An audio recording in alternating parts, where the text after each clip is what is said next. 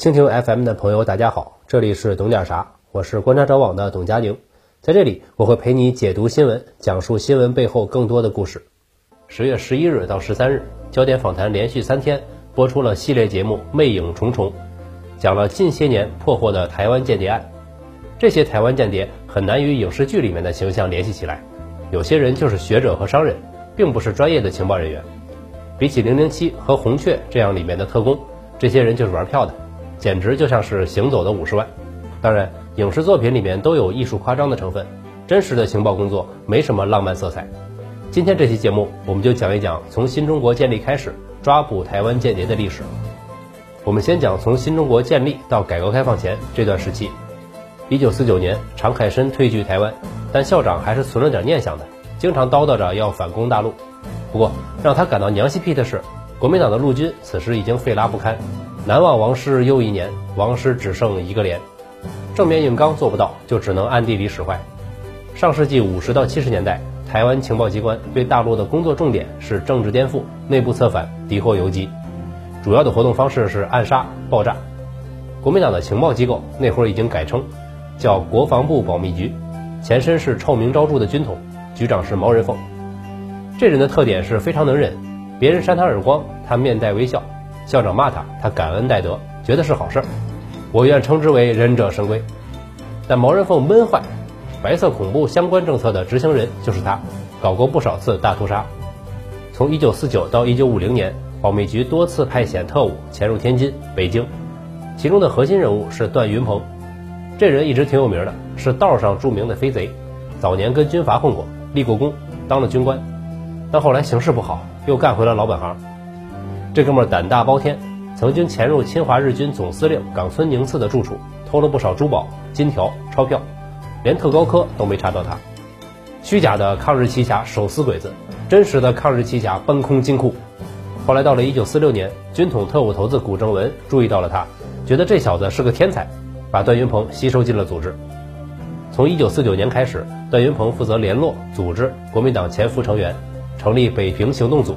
天津特别组和情报暗杀组，这些特务秘密搜集军火，制造炸弹，伺机行刺政要，但还没来得及行动，就在1951年被粉碎了。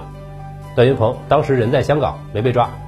不过，这位军统奇才也没能够幸存，1954年在广州被捕，最后被枪毙了。虽然有挫折，但毛人凤不打算停下来。1955年，他策划了一场暗杀行动，当时我国领导人计划乘印度客机克什米尔公主号。赴印尼万隆出席亚非国家会议，台湾方面得到了消息，派特务前往香港，在飞机途经香港机场加油时安装了炸弹。四月十一日，客机在马来西亚上空爆炸，中国和越南代表团工作人员、中外记者十一人和五名印度机组成员遇难。但计划赶不上变化，我国领导人恰巧临时改变了行程，不在飞机上，后来安全抵达印尼万隆。不过毛人凤没有死心。组织了一支二十八人的敢死暗杀队，图谋继续行刺，但在中国和印尼双方的严防死守下，计划落空。后来毛人凤死了，他政治斗争失利，权力被架空。一九五五年底查出癌症，次年咽气。但是国民党的间谍行动并没有就此打住，即使武装行动收效甚微，也要一直象征性的搞点事儿。一九六零年代，国民党的情报部门和军队合作，向沿海地区派出小股武装特务扰袭。最大的成果就是趁夜黑风高，在岸边插个旗，宣布胜利，而且成功率还很捉急，经常被沿岸巡逻的民兵击毙。一九六四年七月，国防部情报局组织了五十一人，伪装成日本渔民，在江苏沿海地区登陆，结果一上岸就遭到围歼。但国防部继续投铁，几个月后向广东沿海派遣特务，甚至还空投了一波人，不过还是白给，九支纵队一共一百七十二人被全部歼灭。一九六五年，实在搞不下去了，这帮特务只能改变策略，跑到海上绑架大陆渔民。除了暴力手段外，国民党有些间谍也在走隐蔽路线，有些人潜伏得很好，至今仍不被外界所知。七十年代以前，台湾向大陆的广播中会夹杂一些暗号，像这种广播会以“给敌后同志的讯息”开头，然后报出几组四位数字。收听到这种广播的特务会通过破译得到命令。但这个时期。台湾的情报工作成果有限，很多资源还被拿来做对内的政治斗争。到了七十年代末，大陆改革开放，两岸的关系有所缓和，间谍行动的策略也发生了变化。第二部分，我们就来讲一讲改革开放以后两岸关系缓和的这个时期。改革开放之后，海峡两岸关系好转，间谍战就没那么血腥了。台湾情报部门意识到暗杀、爆破、扰袭这类行动的政治成本高昂，转而使用怀柔手段，把注意力集中到大陆的不稳定因素上，用过各种舆论工具造谣、煽动，引起混乱，比如广播、寄邮件、发传单之类的，干得不亦乐乎。仅1986年1到9月，某地就查获了600多件心理战和舆论战宣传品。同时，还有不少台湾特务入境搞事儿，比如找个高楼大厦挂个反动标语，或者跑到电影院里发传单，基本上都是小打小闹，多以失败告终。暴露的间谍通常也没什么好下场，有时候会闹得两边都不待见。在大陆被追捕，跑到台湾被情报部门嫌弃累赘，连个抚恤金都没有。给大家讲一个案例，太经典了，大家一定要完整的听完。周潇是福建福州人。一九六四年出生于一个教师家庭，但很可惜，周潇从小就不好好学习，只混了一个小学文凭，天天正经事不干，总想着走歪门邪道。一九八八年，周潇了解到搞资料来钱容易，就和福建沿海的一些鸡鸣狗盗之徒勾结在一起，收集大陆政治、经济、军事等各种情报，之后秘密出海，卖给派驻在马祖的台湾间谍机关，赚的是刀，dollar。周潇是这些二道情报贩子里面的积极分子。很快得到了台湾情报机关的赏识，被重点发展、重点培养，从临时工变成了正式工，代号三零八零，化名刘增国。以前周潇卖情报得保质保量才能拿到钱，现在固定发工资了，他很高兴，更加卖力地干了起来。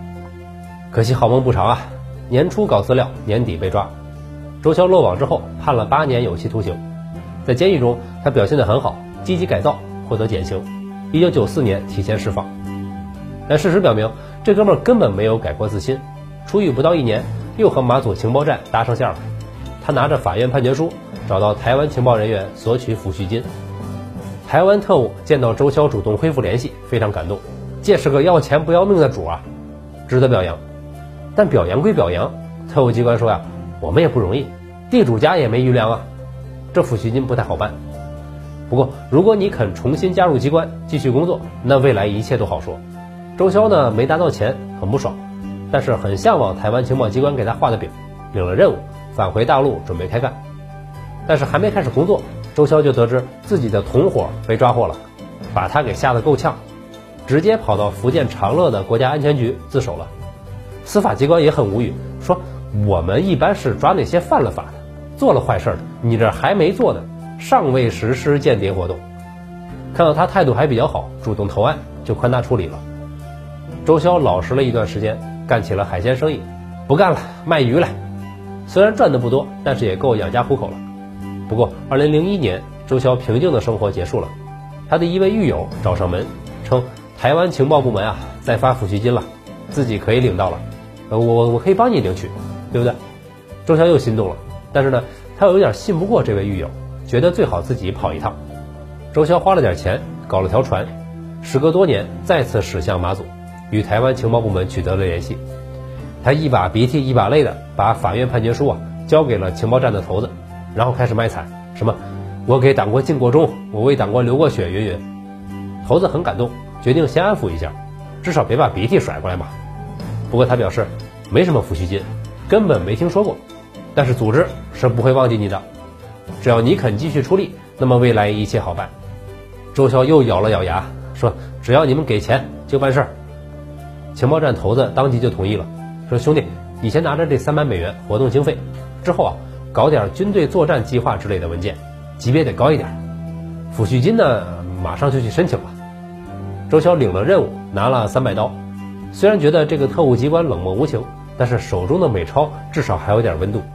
他又回想了一下过往的光辉事迹，决定再次走上这条要钱不要命的道路。但他的再就业历程到此为止。回来后刚上岸。就被国家安全机关干警抓获。干警说：“正好你不是想投案吗？对吧？你有心投案，我们有心抓。那这次咱们就好好合作。”两岸关系缓和时期，台湾的情报工作没搞出什么大新闻，基本上是这种小打小闹，经常失败。正因如此，台湾开始总结经验，注重策反上层人员。后来闹出的刘连坤案就是非常严重的事件。第三部分，我们来讲一讲两岸关系紧张时期发生的间谍案。刘连坤曾是大陆少将级的军官，一九九二年在台湾军情局间谍的利诱下开始为其卖命，直到一九九九年被查。他是被部下邵正中拉下水的。邵正中是个老色批了，根本没什么个人理想，投靠台湾的理由很简单，就是想在外面养小三儿，希望借台湾情报部门之手，让二人离开大陆，远走高飞。台湾方面了解到邵正中的需求之后啊，表示可以帮这个忙，但是提出交换条件，要求他把他的直属上司刘连坤拉下水。当时台湾情报部门极其重视这个项目，后来的所谓局长丁余舟。称之为军情局的镇山之宝。那么刘连坤呢？后来秘密与台湾情报人员接触，上了这条贼船。